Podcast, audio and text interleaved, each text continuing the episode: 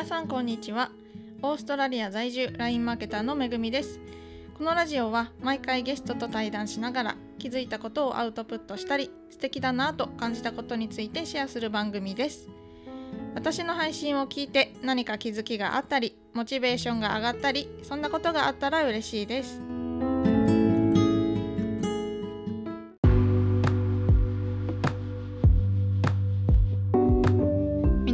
元気ですか？めぐみです、えー今日は、えー前回えっ、と私の得意なことをお話ししたので苦手なことについてお話ししたいと思います。はい。ということで、えー私の苦手なこと一つ目なんですが、えーマニュアルとか決まり事が、えーかっちりしてるところで働くのが苦手です。はい。あのもちろんね最初何かを学んだりえーする時にはマニュアルとかそのやり方っていうものはね一通り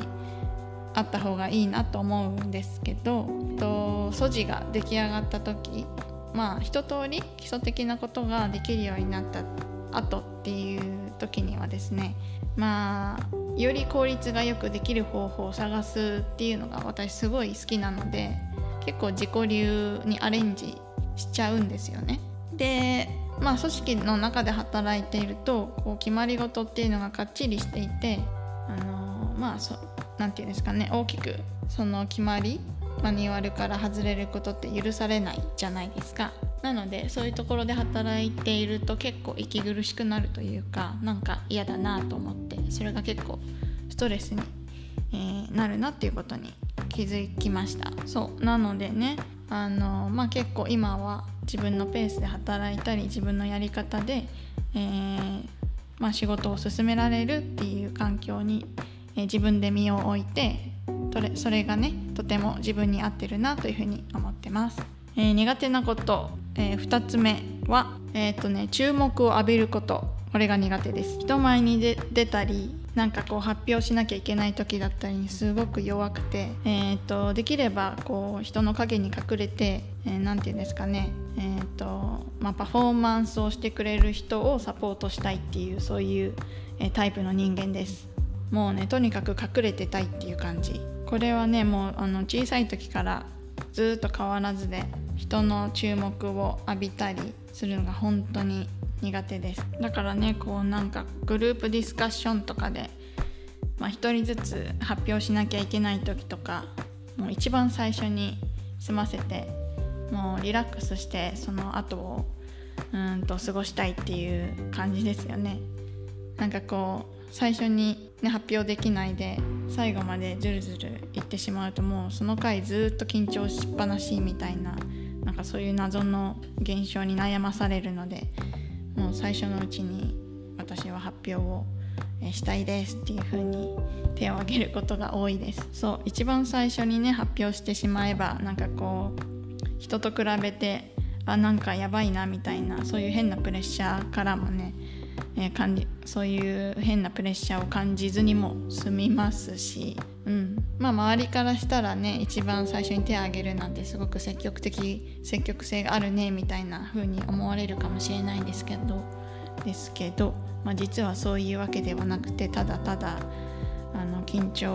を解放したいっていうそれだけなんですよね。はい。えー、とそれでは、え苦手なことを3つ目。3つ目、え2つ目。もうなんかえー、と番号が分からなくなりました。すいません。3つ目か。3つ目はえっ、とね声が大きい人が苦手です。あのねこれはオーストラリアに来て気づいたんですけどあの声が大きいっていうだけですごく何て言うんでしょうかね。なんかこうデリカシーがないなっていう風にえー、と感じてしまうというかうん。あのオーストラリア人ってねすごく声が大きいんですよ。普段の話す声も大きいしまあね喧嘩とかそういう、まあ、口論になった時もまあそれはヒートアップしてさらに大きくなるんですけどあとは何だろう電話口の声もめちゃめちゃでかいしなんかなんか嫌っ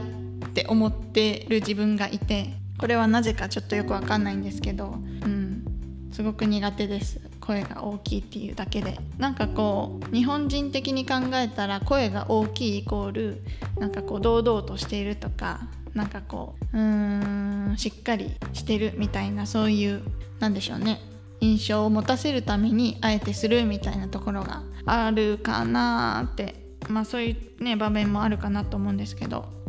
えっと、私はとても苦手です、まあ、自分がね声を張るっていうことも苦手だし、まあ、声を張ってる人の、えー、声を張ってる人がいるところに存在するのも結構ストレスです。まあなんでねあの自宅で働けるっていうところがまたこれがね、あのー、とても守られた環境というか居心地のいい環境で、うん、あの仕事ができたり過ごせたり、えー、してるなというふうに、まあ、そこにもねつながってきたりするんですよね。うんえーと、苦手なこと4つ目は、えーとね、デザインとかなんかこう美的センスが問われることがめちゃめちゃ苦手です。あのね苦手というかねそういうあの感覚を持ち合わせてないというか無頓着っていうんですかね。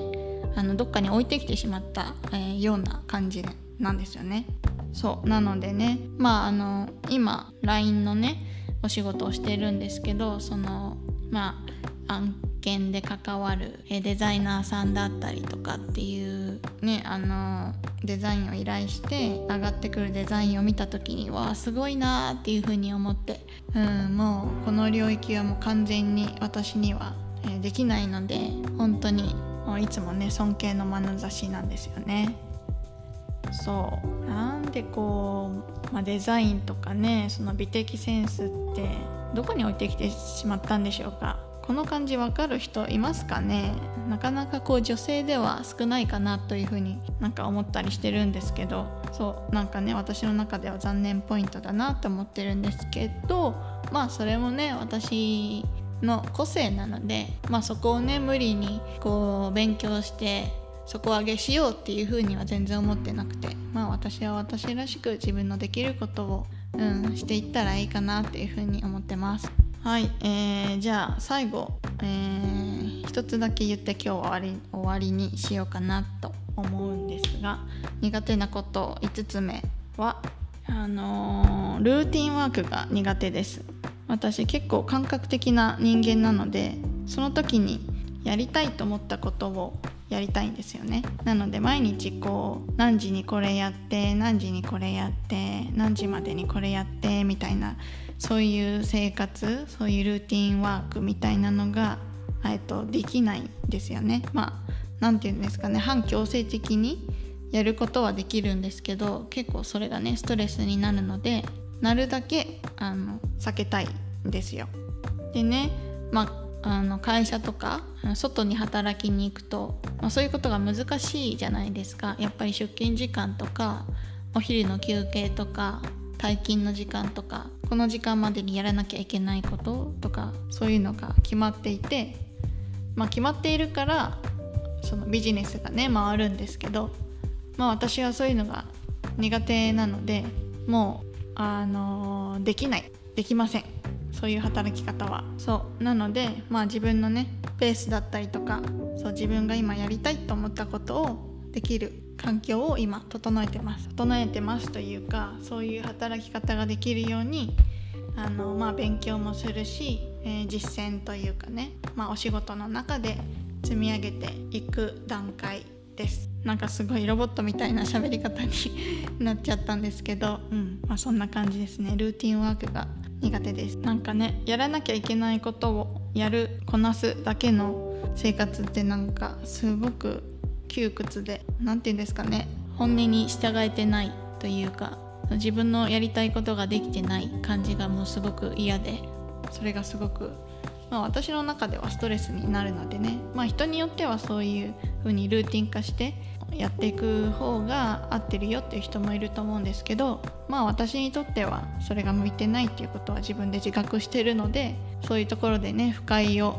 回避できるように自分がどう行動できるかなっていうところで、まあ、模索しながら、うんえーとまあ、最適化しながら生きていくみたいなそういう感じですかね。はいということで今日は私の苦手なことについて、えー、5つ話してみました。なんかねこう改めてあの言語化すると全てこう今の生活につながっているなというふうに感じたのでこれを聞いてくれている皆さんもなんかこうね日々の生活の中でそういう、まあ、苦手だなっていう思うことだったりちょっと不快だなストレスだなみたいなことがもし、えー、あったらそれをリストアップしてなんかこうよりよく生きるためのヒントに気づきになったらいいなというふうに思いました。